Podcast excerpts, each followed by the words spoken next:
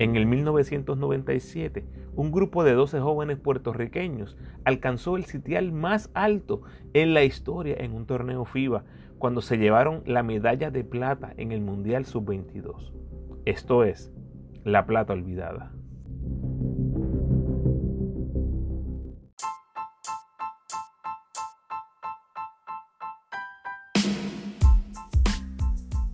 Buen día Corillo y bienvenidos al duodécimo capítulo de la serie La Plata Olvidada. El último y con este cerramos el relaunch de la serie que fue un proyecto que dirigí hace 5 años para los colegas del deporte donde Paco y yo charlamos con los protagonistas de este histórico equipo. La primera vez en la historia que Puerto Rico se trepaba a un podio mundial de la FIBA. En agosto del 2022 se cumplen 25 años de ese histórico podio y he estado compartiéndoles las entrevistas originales con los protagonistas.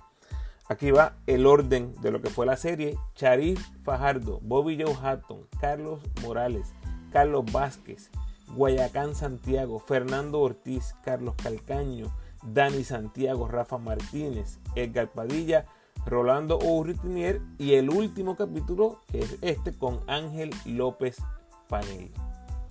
Gracias. Corillo, la serie ya superó los 1600 downloads en las plataformas de podcast, superando mis expectativas que eran aproximadamente 1500. Y tomen en cuenta que esto era un relaunch de entrevistas de hace 5 años, así que creo que eso demuestra que son entrevistas que se pueden escuchar en cualquier momento y mantienen su valor intacto a través de los años. En lo que a mí concierne, he puesto todo mi esfuerzo para que esta ya no sea la plata olvidada, sino que sea la plata recordada. Ayúdame a compartir esta serie en todos los grupos de baloncesto a los que perteneces en y fuera de Puerto Rico para que más y más personas puedan conocer de esta histórica gesta. Por favor, suscríbete al podcast en tu plataforma favorita para que recibas las notificaciones cuando les tiro nuevo contenido y además Tómate unos segunditos, por favor, y déjame un review y un rating en la plataforma donde escuchas. Recuerda seguirme en tu red social favorita, Instagram, Facebook y Twitter, como El Ramo Opina. Por favor, dale like al post, compártelo, comenta en mis redes. Además, me puedes enviar tus preguntas o sugerencias a elramoopina.gmail.com o en cualquiera de mis redes sociales. Puedes apoyar al ramo convirtiéndote en patrocinador del podcast y lo puedes hacer a través de Anchor con 10, 5 o un pesito al mes. Agradecido por tu sintonía. Que disfrutes. Es un verdadero privilegio tener en el podcast a un veterano dirigente del BSN y asistente de Carlos Morales en el equipo nacional del 93 al 99, que incluyó Olimpiadas Mundiales y el Mundial categoría sub-22 del 1997, donde Puerto Rico alcanzó la medalla de plata. Una plata que para propósitos de esta serie de entrevistas hemos llamado la plata olvidada. Le damos la bienvenida al coach asistente Ángel López Panelli. Bienvenido, Panelli. Muchas gracias, saludos a, ti. Eh, número uno, pues no puedo dejar pasar la oportunidad de agradecerte en mi nombre, en los que vivimos esa gesta y en el nombre de esa fanaticada fiel que tiene este pueblo de Puerto Rico del baloncesto y del baloncesto del equipo nacional, el que hayas podido traer nuevamente a la mesa este momento de, satisfacción y de gloria eh, que tuvo nuestro, nuestro pueblo, nuestra juventud, porque fue nuestra selección joven eh, en un mundial. Así que de verdad, eh, has tenido eh, una bendición bien grande, Dios te ha puesto algo por alguna razón bien importante y, en mi carácter personal el tener la oportunidad de escuchar nuevamente a mis compañeros me ha llevado a, revivir una y mil veces esos preciosos momentos que pasamos allí en, Australia y que todo comenzó aquí previo, ¿verdad? Porque eh, tuvimos un torneo aquí en Puerto Rico en Caguas que fue como que el inicio de todo eso lo personal, para mí significó mucho este, este equipo, así que vamos a recordar poco a poco todo lo que podamos. Coach, háblenos un poquito del grupo técnico y cuáles eran sus funciones específicamente como asistente del equipo. Bueno, mira, eh, como dijiste, estuvimos juntos desde el 93, pero eso fue al mando de Carlos Morales. Realmente eh, Carlos y yo comenzamos en el equipo nacional en el 90, en el equipo nacional adulto, como asistentes de en aquel entonces Raymond Dalmao. Eh, dio una casualidad por la complejidad de cómo se corre o se corría, ¿verdad? Porque se ha ido haciendo cambios en la estructura de las fechas que se juega el baloncesto eh, superior nacional en Puerto Rico, pero en aquel momento era todo en el verano. Y el equipo nacional adulto tenía que cumplir el compromiso de los Goodwill Games de Seattle, Washington, y los dos entrenadores en jefe, que eran eh, Raymond Dalmao y Julio Toro, se iban a enfrentar en semifinales aquí en Puerto Rico. Julio me parece que con el equipo de Ponce y Raymond con el equipo de Arecibo. En aquel momento, pues los dos entrenadores jóvenes que habíamos eh, subido a la liga, ese era mi primer año, el 90, dirigiendo al equipo de los Cariduros de Fajardo, y Carlos Morales ya llevaba dos años dirigiendo a Canoana pues la, liga nos pidió a nosotros que si nosotros podíamos eh, darle la mano, llevarle ese equipo a, Seattle, Washington, y luego pues Raymond y Julio se iban a incorporar y seguían hacia el Mundial de Argentina. Realmente ahí fue que comenzamos a trabajar juntos, tuvimos una buena, un buen desempeño, nos sirvió que ambos nos quedáramos en el equipo nacional adulto y luego, cuando vino el relevo del entrenador en jefe, pues Carlos Morales asumió las riendas y ahí es que se incorpora eh, Carlos Calcaño, me parece que eso fue en el 93. Así que llevábamos tiempo eh, funcionando juntos, nos llevábamos muy bien, lo hacemos todavía hasta el día de hoy, porque fuera de la cancha fuimos coaches y, bueno, en mi carácter personal sigo siendo, ¿verdad?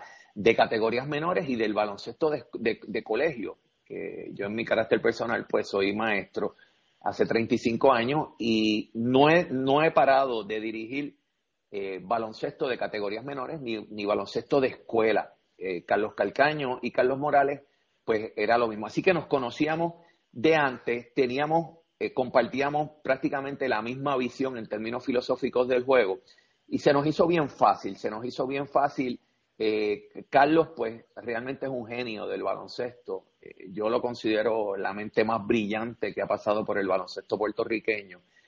Y nos daba a nosotros el espacio de nosotros actuar como si fuéramos los entrenadores en jefe. Así que había una comunicación muy buena. Sí teníamos ciertos roles, Calcaño, pues, enfatizaba más en la defensa.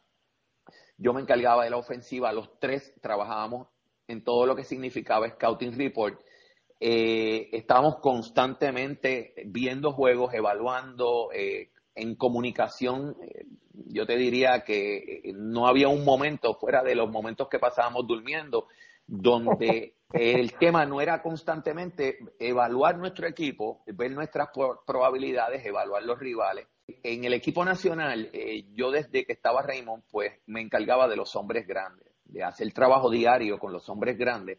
Y así pues lo continué haciendo en, el equipo sub-22. Así que eh, Calcaño se encargaba del perímetro, ya que él fue un jugador de perímetro, se encargaba de la defensa, yo corría eh, situaciones de, de, ofensiva, especialmente ofensiva de media cancha, y me encargaba del repaso diario de los hombres grandes en su juego cerca del canasto. Muy bien, nos dice Calcaño, coach, que ese, esa oportunidad que tenían ustedes de dirigir en las categorías menores les permitía ver a estos jugadores. Ustedes estaban todos familiarizados con la gran mayoría de estos jugadores. Cuéntame cuán importante era eso eh, a la hora de, escoger el grupo final que iba para el Mundial.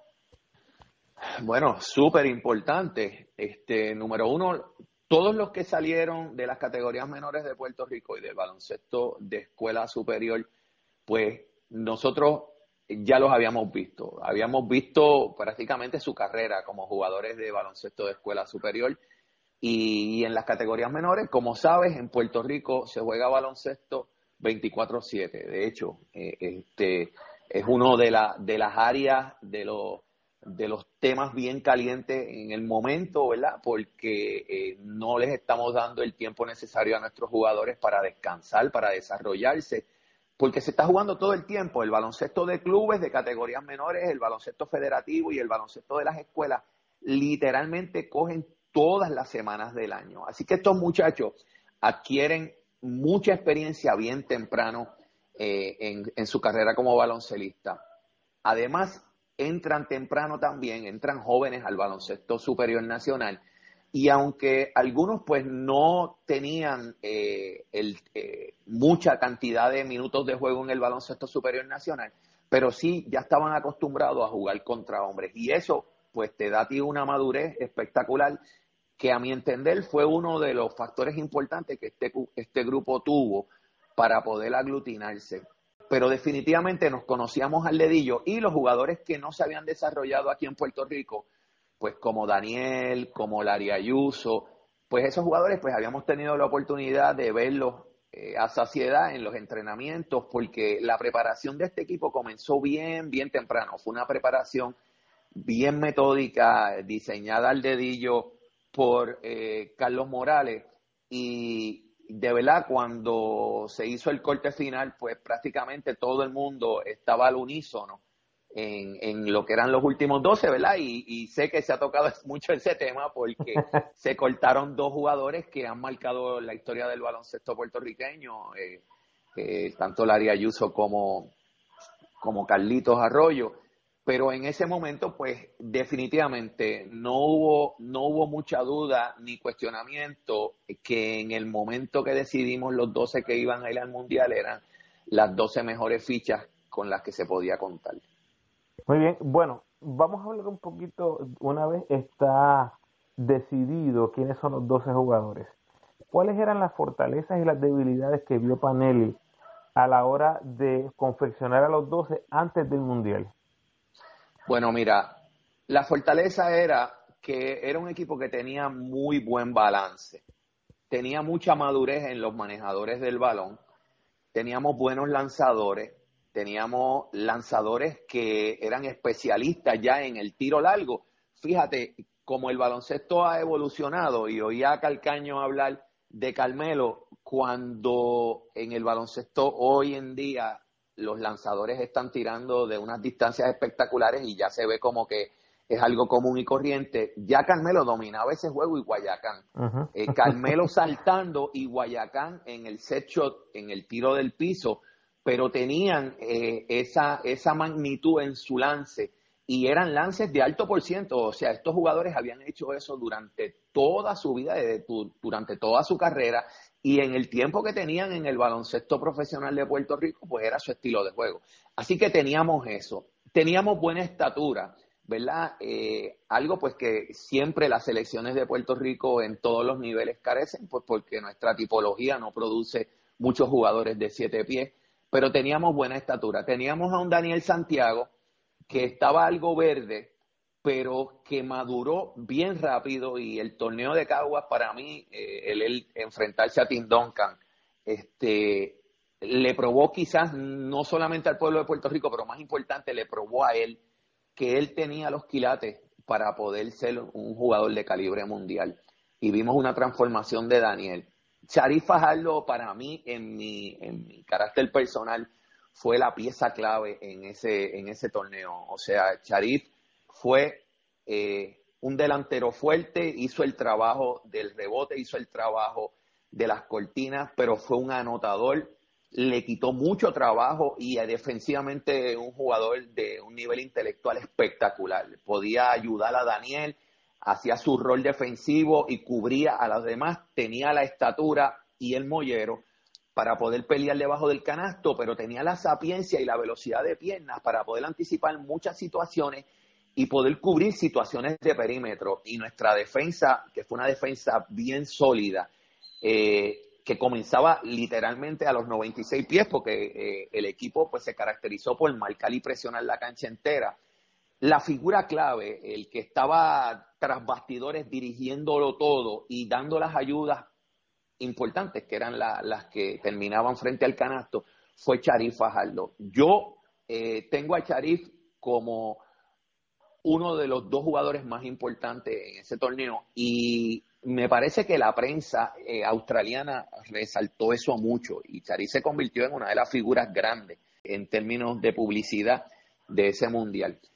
Así que lo teníamos todo, era cuestión de que, número uno, los muchachos entendieran lo que tenía que ser la química y la energía de grupo, eso se dio sumamente fácil porque estos muchachos todos venían de unos buenos programas, de un nivel intelectual alto que quizás este es el elemento más importante para que un equipo de baloncesto tenga éxito.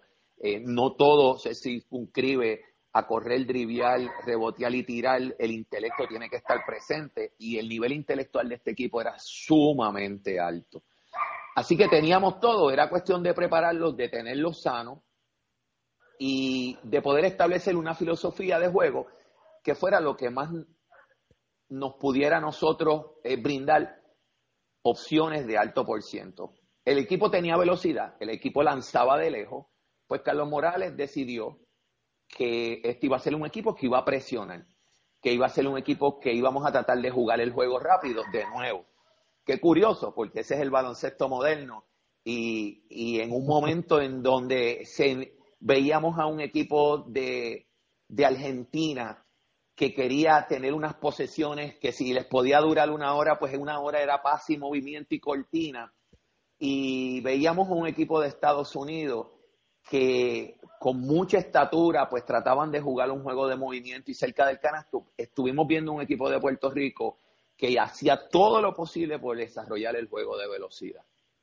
Así que fueron muchos factores que se dieron, pero el elemento intelecto estuvo presente y la mano sabia de Carlos manejando al grupo, el grupo rápido aceptó el menú que tenía al frente y lo demás pues fue historia. Bueno, coach, tengo que volver a la pregunta original porque el equipo no era perfecto y usted menciona el intelecto como el punto principal, el factor principal, pero ¿cuál era la debilidad principal en nuestro equipo? Bueno, la primera debilidad que nosotros vimos fue que no teníamos el tiempo para preparar este equipo como la información que nos llegaba de otros países, que los equipos habían estado haciendo giras, los equipos europeos pues acostumbran mucho a cuartelarse por, en varias ocasiones y después pues hacer giras y nos llegaba la información de que este equipo está jugando en tal sitio. Nosotros no tuvimos eso. Nosotros eh, fuimos a México, después jugamos en Cagua, teníamos que competir con los equipos del baloncesto superior, descansar a los muchachos, acortar las prácticas. Eso pues eh, fue una moneda de, dos caras, ¿verdad? Porque por un lado, pues los jugadores estaban jugando a un nivel alto con, jugadores profesionales en el día a día, pero también pues esos cuerpos había que descansarlos y nosotros pues queríamos tener energía y tener ya eh, poder eh, tener el ensayo de, de prácticas de alto nivel Así que esa era una. La otra, pues, era el, poder desarrollar a Daniel, que era literalmente el único gigante que nosotros teníamos. Dependíamos en gran medida de que él pudiera mantenerse en juego, no caer en problemas de faltas personales, que pudiera participar de la ofensiva.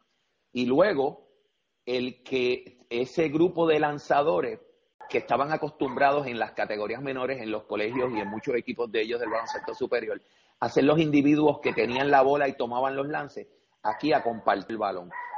Muy bien, vamos al Mundial Paneles. Entonces, tenemos ese primer juego que le damos una pela a China. Yo quiero que hablemos un poquito de ese juego porque, ¿verdad? Para todos tiene un significado diferente. ¿Qué, qué significó para Panelli este juego que ganamos por 80 puntos, 126 a 46? Bueno, todo primer juego en un torneo de esta este magnitud y yo pues tuve la oportunidad, gracias a Dios, de, estar en el Mundial Adulto del 90, o sea, estuve en Argentina, estuve en Grecia, estuve en varios mundiales. Y el primer juego es, es clave. El primer juego es lo que te va a ti a, a, poner los cimientos de cómo tú vas a fluir. Nosotros teníamos un interrogante bien grande, no conocíamos al rival. Sabíamos de que tenían un jugador muy bueno y nos enteramos yo no recuerdo si fue en Puerto Rico o ya cuando estábamos en Australia que ese jugador no había hecho el viaje, no sé por qué razones, si era por compromiso de la NBA o porque estaba lesionado, pero realmente no conocíamos. Sabíamos que era un equipo que tenía estatura, eh, de hecho, pues eh, un, joven, me parece de 15 o 16 años, Yao estaba allí, que no vio mucha acción, pero era un equipo que impresionaba por su estatura sabíamos que tenían unos cuantos jugadores que lanzaban muy bien en el calentamiento prejuego, nunca se me va a olvidar, apenas fallaron. Y eso pues nos, ayudó a que todo el mundo entendiera que la clave eran todas las áreas de esfuerzo, comenzando por la defensa. Pues para nuestra sorpresa, nuestra presión defensiva eh, fue mortal para ese equipo este, no pudieron encontrar ninguna manera de cómo resolverlo. Y nuestro equipo siguió construyendo según iba pasando el juego, nunca la energía disminuyó, le dio oportunidad a la segunda y a la tercera escuadra los jugadores que salían del banco de tener bastante tiempo de juego y de tener tiempo de juego con éxito. Así que entramos a ese juego con muchas interrogantes en términos de, de que íbamos a un terreno algo desconocido, pero salimos de ese juego sintiéndonos que pertenecíamos ya pues de ahí pues uno empieza a ver los videos, empieza a estar en las canchas y ver los rivales y definitivamente mundial al fin pues allí no iba a haber un juego fácil, pero en la medida que los juegos fueron fluyendo, que los jugadores comenzaron a ver los demás equipos, luego de esa experiencia de lo que fue el día inicial, había mucha confianza. Las dudas cada vez se iban alejando, estábamos claros de que no éramos eh, un equipo que con presentarnos nada más, como quizás venían los credenciales de algunos, ¿verdad? Porque Estados Unidos pues venía con unos credenciales espectaculares eh, y habían otros equipos que venían con, ya con, con un background de muchas victorias en su preparación, pero nosotros, nuestros jugadores sabían de que si había buena unión, nos ayudábamos y nos protegíamos en las áreas de debilidad íbamos a tener opción a la victoria. Y definitivamente el que un equipo logre ese conocimiento y tenga esa llamita dentro de que si se trabaja en conjunto, las opciones van a estar, pues te va a ayudar a ti a poder superar los momentos difíciles, ¿verdad? Porque todo juego pues tiene unas curvas en donde las cosas salen bien y otras no salen tan bien, pero en ese primer día a Puerto Rico todo le salió bien. Bueno, en esa primera ronda, Panelli, eh, Puerto Rico registró marca de 5 y 0. Después de la pela que le dimos a China, eh, le ganamos a Yugoslavia, a Lituania, Estados Unidos y Nueva Zelanda. ¿En qué momento Panelli dijo, espérate un momento, nosotros somos contendores al oro, somos uno de los mejores equipos en este torneo? Bueno, hubo dos momentos. Para mí, eh, fuera eh, del juego final, el juego más difícil, de más tensión, fue el juego con Yugoslavia. Yugoslavia presentaba unos elementos bien típicos del baloncesto europeo, pero elementos que como nosotros no estamos acostumbrados a ellos, a veces se nos hacen difíciles entender. Pues elementos donde eh, los jugadores no brindan mucha ayuda en la defensa y tienden a quedarse y molestar más en la recepción del balón elementos en donde tenían unos lanzadores espectaculares que eh, casi no se acercaban al canasto, creaban con cortinas y con movimientos del balón la separación necesaria, quizás un pie, dos pies para lanzar con mucha, con mucha confianza. Eh, jugaban bien sólido en las tablas, pegaban constantemente. Había que jugar con ellos sin caer en la trampa de, de sentir, de entraer el juego emocional ¿verdad? Que a los latinos pues nos caracteriza mucho, pero que cuando uno se enfrenta a rivales que pegan mucho y estos rivales entienden que tú tienes descontrol emocional, pues terminan los jugadores pues con peleas y con situaciones que lo que hacen es sacarlos de su ritmo. Así que, y ese juego fue un juego que se vino a definir para poder, Carlos tuvo que hacer mil maravillas para poder contener los lances y poder dominar los rebotes. Ese fue un punto importante. Luego, el venir de atrás contra el equipo de Estados Unidos y ver la reacción donde literalmente en los últimos minutos el equipo de Estados Unidos eh, se veía como que no sabía ni, ni qué iban a hacer para poder resolver esa lluvia que les había caído, luego de ellos estar controlando casi toda la primera mitad, Puerto Rico empieza a subir su energía terminando la primera mitad y en la segunda mitad un precio cancha entera empezó a darnos jugadas especialmente con jugadores de la segunda y de la tercera escuadra, jugadores jugadas de alta emoción, con donqueo y vimos a un equipo de Estados Unidos, no solamente a sus jugadores, sino a su staff técnico, literalmente quedarse congelados y no saber qué estaba ocurriendo.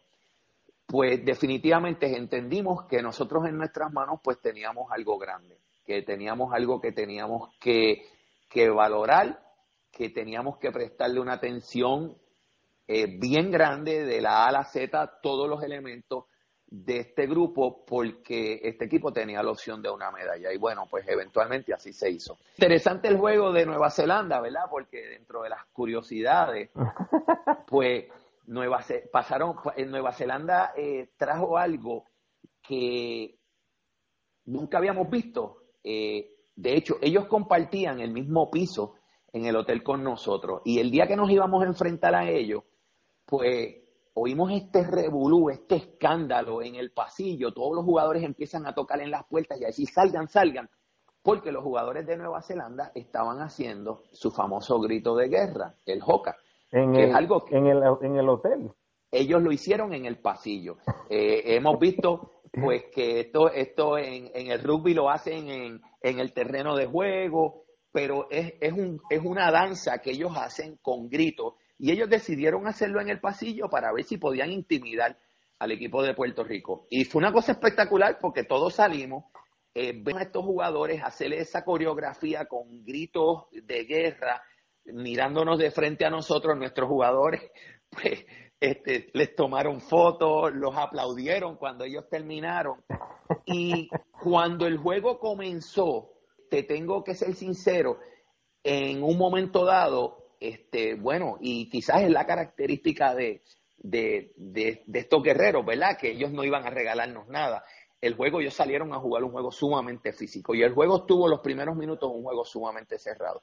Y recuerdo que en un timeout, pues los jugadores empezaron a hacer referencia al baile y a, y a recordarle que, de que, quitaran eso de la mente, que había que salir a jugarles duro a esto. Ya nos habíamos enfrentado a las potencias, ¿verdad? Entre comillas, a nivel mundial.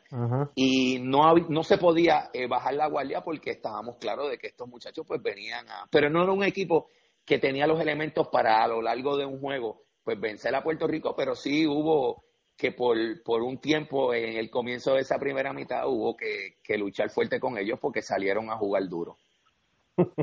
bueno, eh, mm, recuerda Carlos Vázquez, incluso Dani, que cuando hicieron el, el grito eh, en la cancha, porque siempre lo hacen antes del juego, eh, ellos los ignoraron. Ellos siguieron con el, con el warm-up, ¿no? Con, con, la, con los tiros, con la práctica, y los ignoraron y no sé si eso haya aumentado aún más, qué sé yo, el, el, coraje, ¿no? De, de, de, este equipo, el hecho de que no les respetaron o no, o no los miraron mientras estaban haciendo el, el grito de guerra. Bueno, es, es, algo que te sorprende porque es una coreografía perfecta. Después nos enteramos que esto es algo que ellos han hecho eh, por décadas en cualquier tipo de competencia. Es algo en donde, pues, literalmente es una tradición que ellos invocan, pues, a sus dioses y, hacen un commitment, ¿verdad? Un, pacto de que van a, luchar hasta, hasta lo último para lograr la victoria. Y cuando tú no conoces esto, pues te impresiona, te impresiona, es una coreografía, eh, la hacen eh, con mucha seriedad, con mucha energía, pero el quizás haberla hecho primero en el hotel, pues les quitó un poco de, le quitó un poco, ¿verdad? Eso estaba pensando, eso estaba pensando. Efectividad, efectividad. Sí, definitivamente. Pero fue bueno en el sentido de que nos abrió los ojos de que no iba a ser un juego que no, que con meramente presentarnos y hacer el corrido íbamos a tener este las cosas cómodas. Fue un juego que hubo que lucharlo. Se perdieron el elemento sorpresa tal vez eh, en esa ocasión. Bueno, en cuartos de final le ganamos a España 77 a 71 tremendas actuaciones de Puruco Latimer, 18.6 rebotes, y Guayacán, 13 puntos, 3 rebotes, 5 asistencias. ¿Qué tienen en común esos dos jugadores? Que venían del banco. Hablen un poquito, coach, acerca de los pillos, los pillos, este elenco del banco que era liderado por Guayacán y por Puruco. Bueno, número uno, de nuevo vuelve el elemento del basketball IQ, ¿verdad? Eran jugadores sumamente inteligentes. Guayacán quizá ha sido uno de los jugadores de, del backcourt más inteligente que ha pasado por el baloncesto de Puerto Rico. De hecho, me atrevería a decir que luego de Fico López, eh, Guayacán pues realmente eh, ha, tenido eh, clase aparte. Guayacán era un jugador que dominaba el juego con su intelecto. Puruco, al contrario, dominaba el juego con su energía. Se podía estar enfrentando a un jugador de siete pies y él nunca en su mente dudaba que él lo podía dominar. Eh, no se daba por vencido y era el tipo de jugador que, eh, sin ser un gigante, pero con una fortaleza física de nacimiento realmente espectacular, aceptaba todo como un reto personal. Estos dos jugadores pues salían del banco, pero de ahí del banco pues eh, Carlos Vázquez era una máquina de hacer puntos. Eh, Bobby Joe salía a ponerle una velocidad al juego realmente espectacular. Este, Fernando Ortiz era un avión, o sea, el jugador que terminaba todo con un donqueo, con un salto de cuarenta y pico de pulgadas verticales. O sea, el grupo que salía del banco, hay que, pues, definitivamente darle crédito a, a quien lo merece, ¿verdad? La manera que Carlos acondicionó a este grupo, en donde había un grupo de iniciadores, de titulares, pero literalmente todos los jugadores eh, se sentían que eran importantes y Carlos los rotaba sin importar el momento que fuera. Eh, eh, tenía momentos en donde podía tener a dos armadores jugando juntos, tenía momentos en donde tenía a los lanzadores todos regados, tenía momentos en donde subía su cuadro. Rolando Rutiniel pues traía el híbrido, ¿verdad? El paquete completo eh, te dominaba en todas las áreas, aglutinaba el equipo en los momentos que había que venir una cabeza y, llamar a todo el mundo a pie firme. Eh, un jugador de 6-6 que te metía la bola de lejos, no tenía miedo al momento grande. Eso, ese era otro elemento, que ahí había mucho jugador que estaba acostumbrado a que en el momento grande, en el momento de presión, eh, tomar las cosas en sus manos con confianza de producir. Y, eso se estuvo viendo durante todo el torneo. Si no era Carmelo, era Edgar, si no era Guayacán, eh, Puruco salía del banco. Fue un, una buena mezcla de elementos en donde Carlos simplemente lo que dio fue riendas sueltas, que el juego dictara lo que ameritaba y él le daba la confianza a los jugadores y los jugadores no le hicieron quedar mal. Panelli, estos jugadores, los 12 tenían experiencia en el BCN, habían jugado en finales, habían quedado campeones en el BCN, o sea que ellos habían estado en momentos de presión. ¿Cuán importante fue el BCN para este grupo? Bueno, es importante, eh, sí, es importante, pero pues no, no tenemos, no nos podemos olvidar que los países grandes, sus jugadores estaban jugando baloncesto también eh, a nivel profesional, ¿verdad? Y eso pues era una constante ahí. Yo creo que eh, quizás más importante que el BCN era la cantidad de horas de trabajo que estos muchachos, por cómo se da el baloncesto en Puerto Rico, tenían encima. Este, definitivamente, eh, Puerto Rico pues no tiene un invierno en donde eh, te obliga a estar quieto. Aquí pues todo el clima es el mismo durante todo el año. Ahora nosotros en agosto comienza la temporada de las escuelas y tenemos estos jugadores activos jugando baloncesto en escuela superior, las tenemos en las universidades, más los tenemos jugando para sus clubes. Así que cuando tú sacas las horas de participación, definitivamente eran veteranos jóvenes. Eh, claro, el tener la oportunidad de jugar en el BSN ante escenarios ya profesionales, no solamente en términos de que te estás enfrentando a hombres, sino el escenario per se, a fanaticadas, a presión, a, eh, pues eso definitivamente tiene un valor eh, que no lo podemos negar porque quizás fuera del juego final, eh, nosotros en ningún momento allí sentimos eh, la presión de estar jugando fuera de, nuestro país ante, ante una, un pueblo extraño. En el último día, pues, se, se juntaron muchos elementos y quizás, pues, la ansiedad y la presión que teníamos del público, pues, y que nos tocó, ¿verdad? Eh, el día donde todas las cosas no lograron salir como las queríamos y, y pues no pudimos lograr terminar el, torneo con la de oro. Pero la madurez de este grupo, y de nuevo hay que volver al elemento eh, del intelecto, estaba por encima de, de, lo que normalmente es un jugador de esa edad. Muy bien, bueno, hay un elemento que quería tocar con usted, coach, y es que Rolando y Carlos Vázquez recuerdan ese partido con España, el de cuartos de final, eh, como un juego donde hubo mucho trash talk y mucho insulto. Eh, pregunta, ¿estaba consciente de eso mientras iba el juego? Y si lo estaba, ¿Hubo alguna conversación en el en, en la banca acerca de, de este tipo de, mm, no sé, de estrategia que estaban utilizando eh, esos españoles?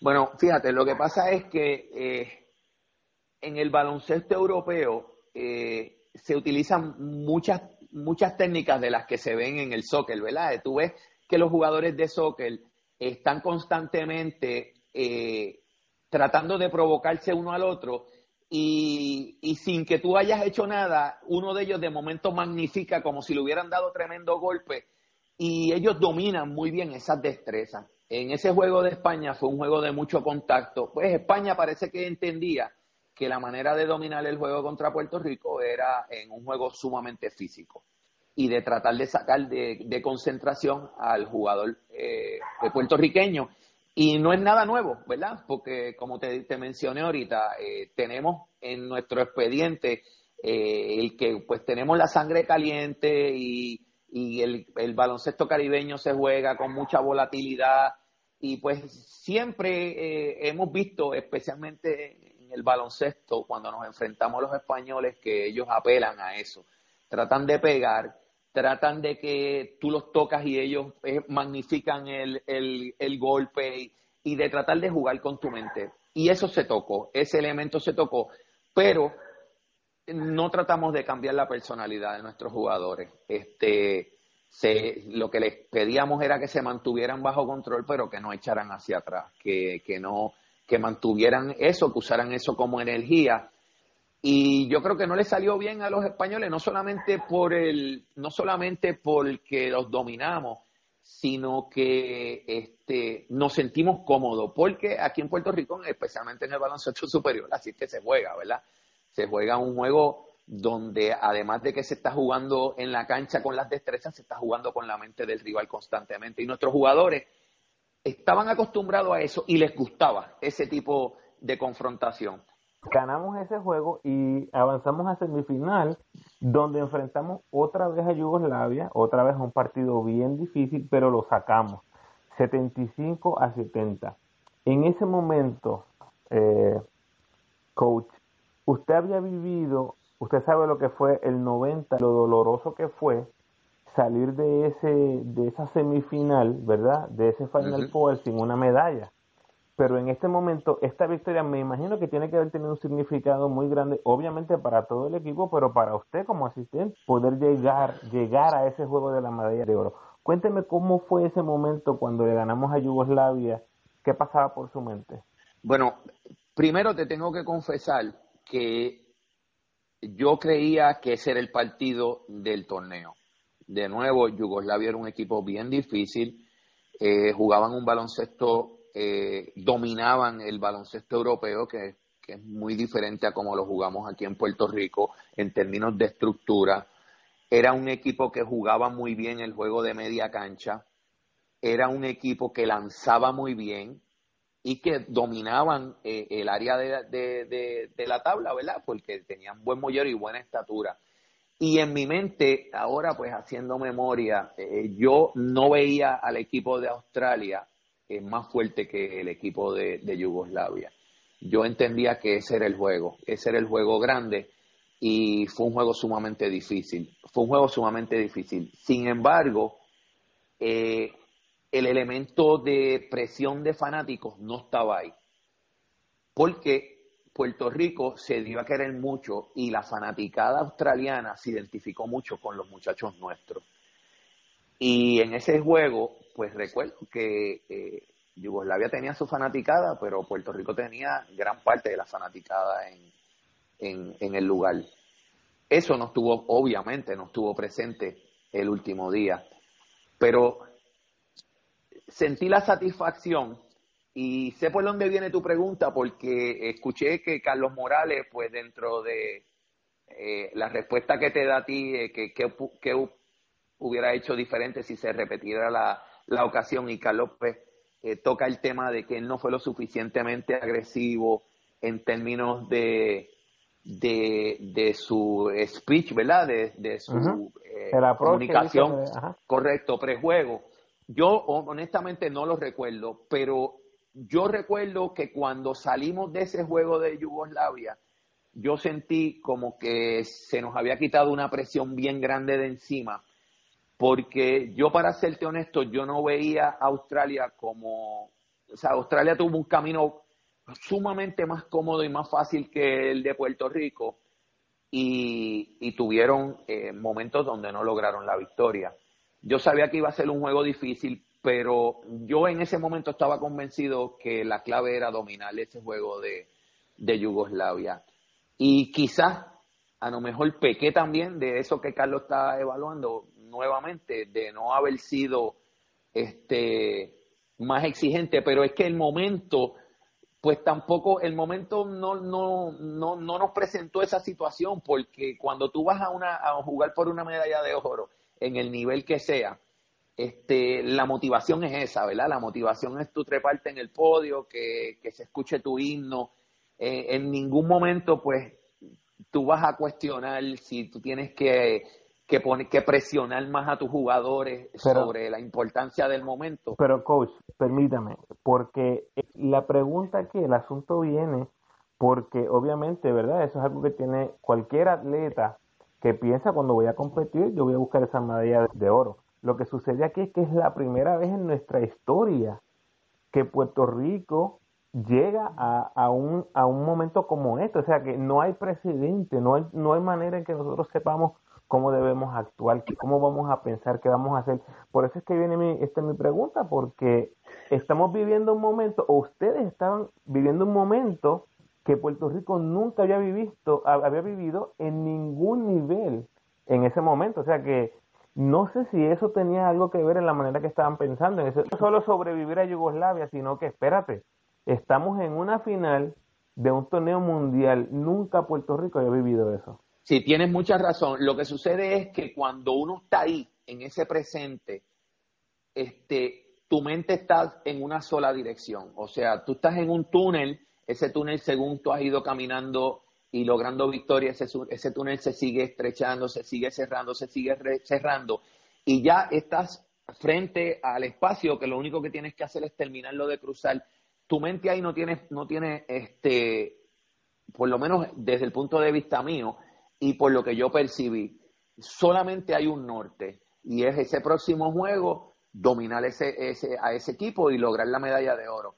Eh, la presión que te lleva a eso, la, lo que has vivido, esas experiencias que has vivido en esas dos semanas, pues realmente te encierran a ti en, un mundo mental que lo único que tú quieres es, que llegue el momento, que ya estar frente a tu rival y salir.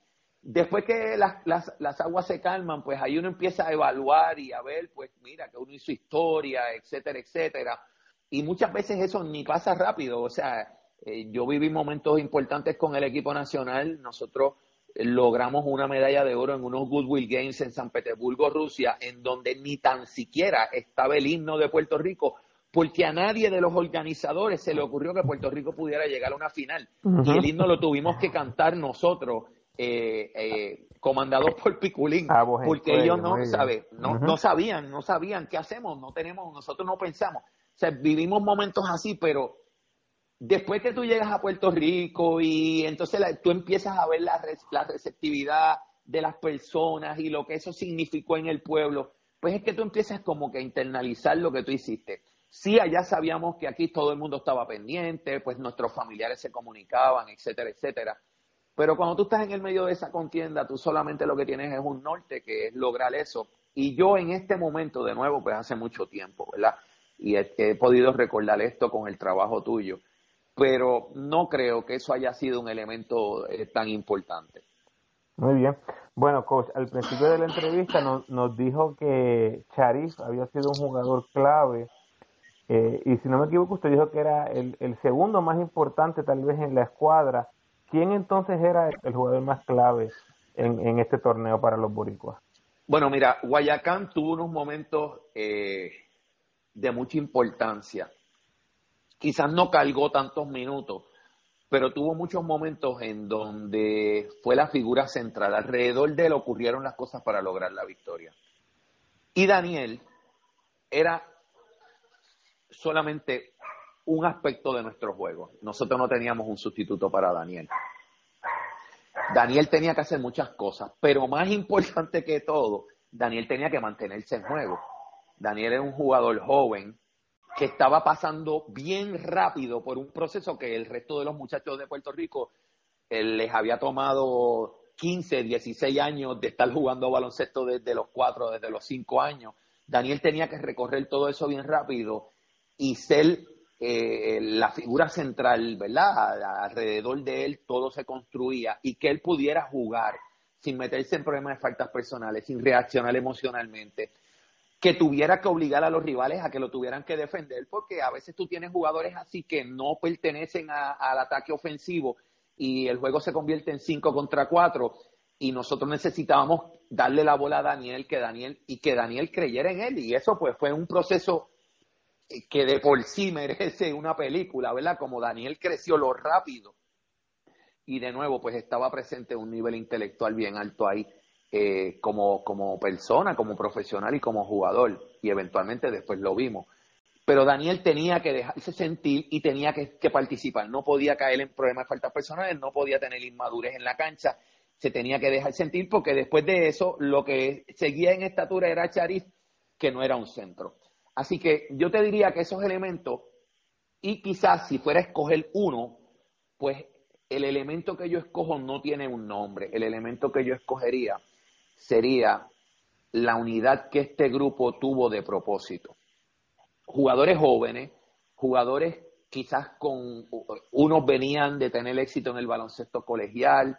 Eh, Rolando había sido un jugador de impacto porque eh, en, su carrera pues también tuvo un viaje al torneo de la NCAA, eh, jugadores de tener éxito en el baloncesto a temprana edad, en el baloncesto profesional de Puerto Rico, pero todos pudieron entender que solamente había una forma, ¿verdad?, de que se pudiera lograr eso, y era ellos haciendo un compromiso, esa madurez, mira, yo estuve en el equipo nacional de nuevo, desde el 90 hasta el 2000, y tú quisieras repetir ese ingrediente que tuvo esa escuadra sub-22.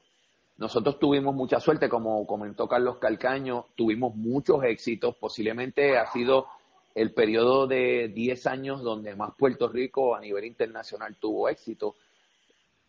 Pero estos muchachos del sub-22 pudieron tocar una fibra y entrar ahí y todos convertirse en una sola cosa y eso fue lo que nos ayudó en el día a día y en los momentos difíciles. Pero a mi entender, el juego de, de Charif fue un juego sumamente consistente, porque tanto Charif como Puruco, como Martínez, que también salía del banco, como Carlos Vázquez, que a veces con un grupo pequeño lo usábamos eh, eh, jugando cerca del canasto, concedían mucho, mucho en estatura.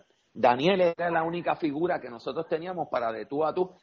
Y quizás como Carlos bien dijo, el que Chris Anstin no estuviera en juego en ese último nos dio problemas de pareo porque entonces el equipo de Australia se convirtió en un equipo pequeño y nosotros nos habíamos preparado, ¿verdad?, para enfrentarnos a un equipo donde pareábamos muy bien con ellos. Pero definitivamente este nuestros jugadores pues hicieron todo lo necesario y yo viviré eternamente orgulloso de haber sido partícipe de ese grupo. Eso es así. Y sigue siendo Panelli, sigue siendo la única vez que nos montamos en un podio en un mundial FIBA. ¿Hay alguna hay alguna anécdota que quiera compartir de algo que sucedió que tal vez pocos sepan?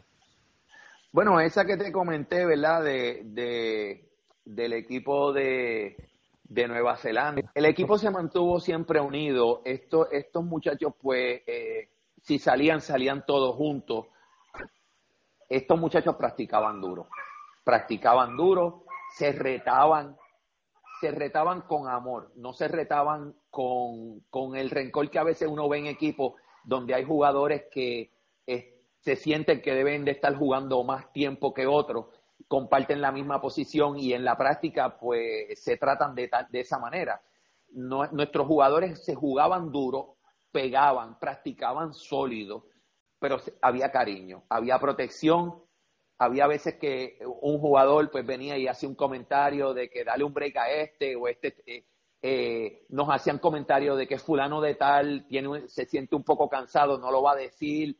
Así que ellos mismos buscaron cómo protegerse, cómo ayudarse unos a otros, pero el aspecto de la energía estuvo presente todo el tiempo. Eh, nosotros pues hacíamos entrenamiento, teníamos también en momentos en donde salíamos a, darle a las pesas, eh, siempre pues las comidas eran juntos.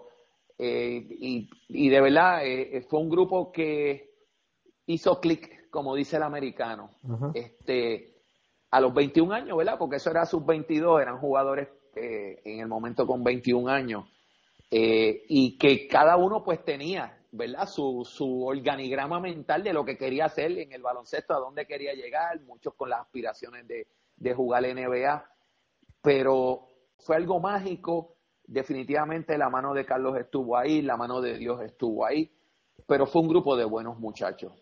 Era un grupo inteligente, eran jugadores con buen corazón, eran jugadores que, y bueno, y este punto no lo he mencionado, pero quizás este es el punto más importante. Eran jugadores que sentían y padecían por Puerto Rico. O sea, la responsabilidad de ellos llevar ese nombre en el pecho. Y yo que por muchos años, pues uno quisiera que eso siempre estuviera presente. Pero seres humanos, seres humanos al fin, pues no todo el tiempo esto se comprende, especialmente en un deporte que a veces pues tú tienes jugadores que pueden jugar, representar a Puerto Rico, pero se han criado en el extranjero, etcétera, etcétera. Este grupo, y, y de nuevo, pues la mayoría producto de las categorías menores y del baloncesto de escuela de Puerto Rico, este grupo entendía lo que era la responsabilidad de que si se escapaban de noche, pues no, no llegar muy tarde, saber manejar eso, que eso me enteré ahora, ¿verdad? me, enteré En los comentarios de ellos, porque nosotros, este, Carlos, pues tampoco fue un detective, allí se les ellos se trataron como profesionales, se les presentaba la importancia y se les dejaba saber el trabajo del próximo día y se confiaba en ellos y ellos de verdad no nos defraudaron. Muy bien. Eh, coach, eh, hay una un tema bien interesante con este grupo y es que tal vez excluyendo a Daniel Santiago, estos jugadores nunca fueron protagonistas en el equipo nacional, nunca los vimos llegar a la NBA. ¿Qué sucedió con este grupo de que estuvieron a esta edad prácticamente ¿verdad? en la cúspide de la categoría en el mundo? ¿Qué sucedió con, con este grupo de jugadores que nunca los vimos llegar tal vez, no sé, a lugares más, más altos? Pues mira, yo creo que esa ha sido la única nota negativa con, esta experiencia. Negativa, triste y, bien penosa. Eh, dentro del formato y el organigrama de Carlos Morales estaba el incluir prácticamente a toda esta plantilla en lo que era la selección nacional adulta incluir esta plantilla, dejar uno o dos de los nombres grandes y ya que se hiciera el, relevo generacional, el pase de batón, eh, que muchos países hicieron. O sea, Argentina fue famoso porque en un momento dado dijo, basta ya, hay que, este programa de los juveniles ya eh, son los que van y de ahí pues hemos visto que todavía Manu Ginobili contesta esta semana que va a seguir jugando, todo el planeta quería que siguiera jugando y ha sido un ejemplo de lo que es un profesional en el baloncesto. Pues nosotros queríamos eso, Carlos quería eso, pero eh, una cosa es lo que quieren los entrenadores y otra cosa es lo que eh, los directivos y el sistema pues entiende que es necesario. Y en aquel momento y por mucho tiempo el sistema pues no hizo fácil que se le abrieran las puertas a estos jugadores. ¿Y qué es abrirle las puertas? Pues abrirle las puertas es tenerlos en el equipo nacional adulto, tenerlos ahí, llevarlos a los viajes y que ellos sean las figuras grandes. Eso no fue así. No fue así porque pues aquí se entendía que había que mantener eh, los nombres que atraían pues el auspicio, los nombres que vendían, los nombres que, eran los conocidos. Se entendía que la situación económica no estaba eh, para tomar esos riesgos y desgraciadamente, los jugadores con los que nosotros nos enfrentamos, que pasaron a convertirse en las estrellas del mundo, tanto en el baloncesto de la NBA como en el baloncesto profesional FIBA y en las ligas profesionales alrededor del mundo, los jugadores que nosotros dominamos, los jugadores que nosotros vencimos, dieron ese paso y los jugadores nuestros, fuera de Daniel, no tuvieron esa oportunidad. Muchos, pues, quizás probaron eh, bien por encima lo que es el baloncesto profesional. Otros se quedaron en Puerto Rico a jugar en el baloncesto puertorriqueño. En aquel momento Puerto Rico tenía dos ligas, la liga de verano y la liga de invierno. Muchos se quedaron aquí.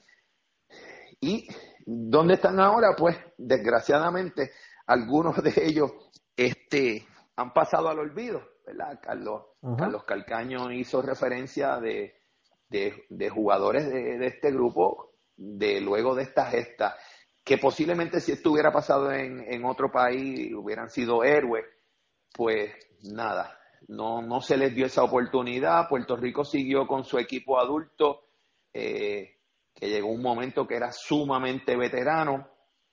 Se subían unos, Daniel, claro está, pues por la necesidad que tenía Puerto Rico de estatura, este, se le abrió la puerta, Charif una entrada y una salida, los jugadores del Bascol pues en muchas ocasiones entraban, iban a un torneo, iban a otro, pero eran jugadores que no eran estelares. Y lo que, lo que era el plan original de Carlos Morales, que era coger el 75% de esta plantilla, acompañarla con uno o dos veteranos y comenzar eh, ese cambio generacional, eso no se pudo hacer. Bueno, coach, para hablar en contexto, en ese, en ese mundial, Argentina llegó cuarto lugar y tenía jugadores como Pepe Sánchez, Gabriel Fernández, Fabricio Belto, Victoriano, Manu Ginóbili, Leo Gutiérrez, Luis Escola y Paladino. Prácticamente la generación dorada que cargaron, que cargaron a ese equipo argentino por muchísimos años. Bueno, coach, antes de terminar, eh, ¿con cuántos jugadores mantiene contacto todavía? Posiblemente el Galpadilla es el jugador con el que más contacto he tenido porque el hijo de Edgar Padilla eh, participa en el club del Colegio de Ingenieros, que es en el club en el cual yo trabajo. Y Edgar, pues, eh, tiene eh, un, es algo especial para mí porque yo tuve la oportunidad de dirigir a Edgar en el Club de los Gallitos de Isabela cuando Edgar estaba acabando de, de llegar de Yumas Así que tuve la oportunidad de, que Edgar fuera mi armador titular desde sumamente joven y establecí eh, una, un rapport con él eh, casi de familia. Eh, Rolando Rutiniel quizás es el otro que más he podido ver porque también pues se ha mantenido de una manera o de otra, ya sea como, como coach, como assistant coach o como administrativo en el baloncesto superior nacional. Pero definitivamente no nos vemos no, nadie se ha acordado de esto. Eh, tú has sido la única persona que ha revivido algo que debería de estar grabado, ¿verdad? En, el baloncesto, en la historia de nuestro baloncesto. Y pues es algo triste, pero bueno, Dios te ha utilizado y gracias a ti, pues todos los que hemos estado envueltos en tu proyecto hemos podido revivir un momento sumamente importante y feliz en la historia de nuestro deporte tan querido, el baloncesto eh, puertorriqueño. Nada más con el testigo, coach. Realmente yo creo que esta gesta debe estar enmarcada en todos los establecimientos de baloncesto en Puerto Rico, en todas las canchas, en todos los lugares, porque sigue siendo nuestra, nuestro único podio en la historia. Y esto que hicieron estos muchachos apenas 21 o 22 años debe ser recordado por los siglos de los siglos en Puerto Rico. Coach, muchísimas gracias por aceptar nuestra invitación y por todos los años que le ha dedicado al baloncesto de Puerto Rico a la juventud. Muy agradecidos. Muchas gracias a ti y un abrazo.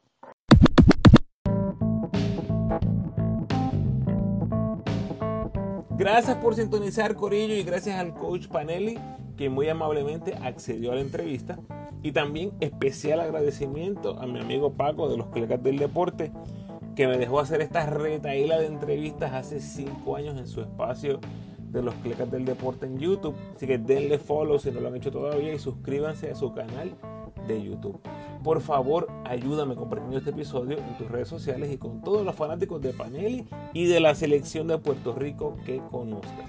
Antes de cerrar, les invito a que escuchen los episodios más recientes en mi canal. En el episodio 111 les comparto mi análisis de la última ventana FIBA donde Puerto Rico enfrentó a Estados Unidos y Cuba.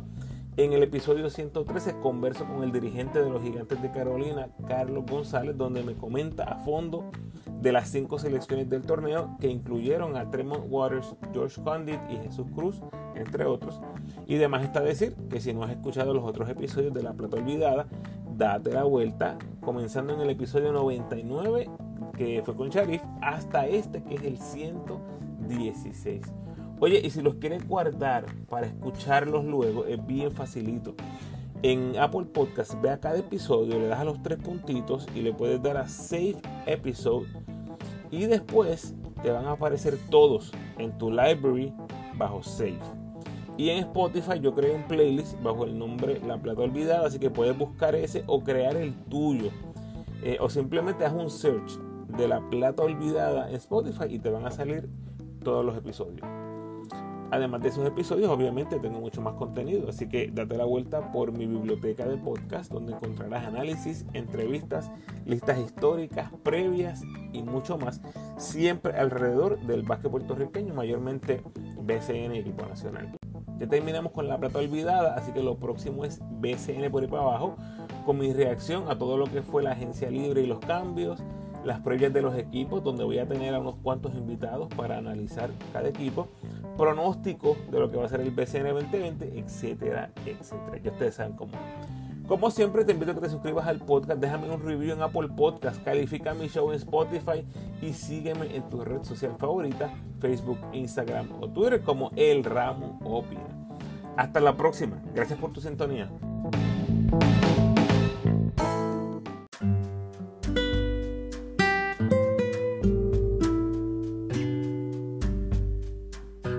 El pensamiento de hoy. Boricua.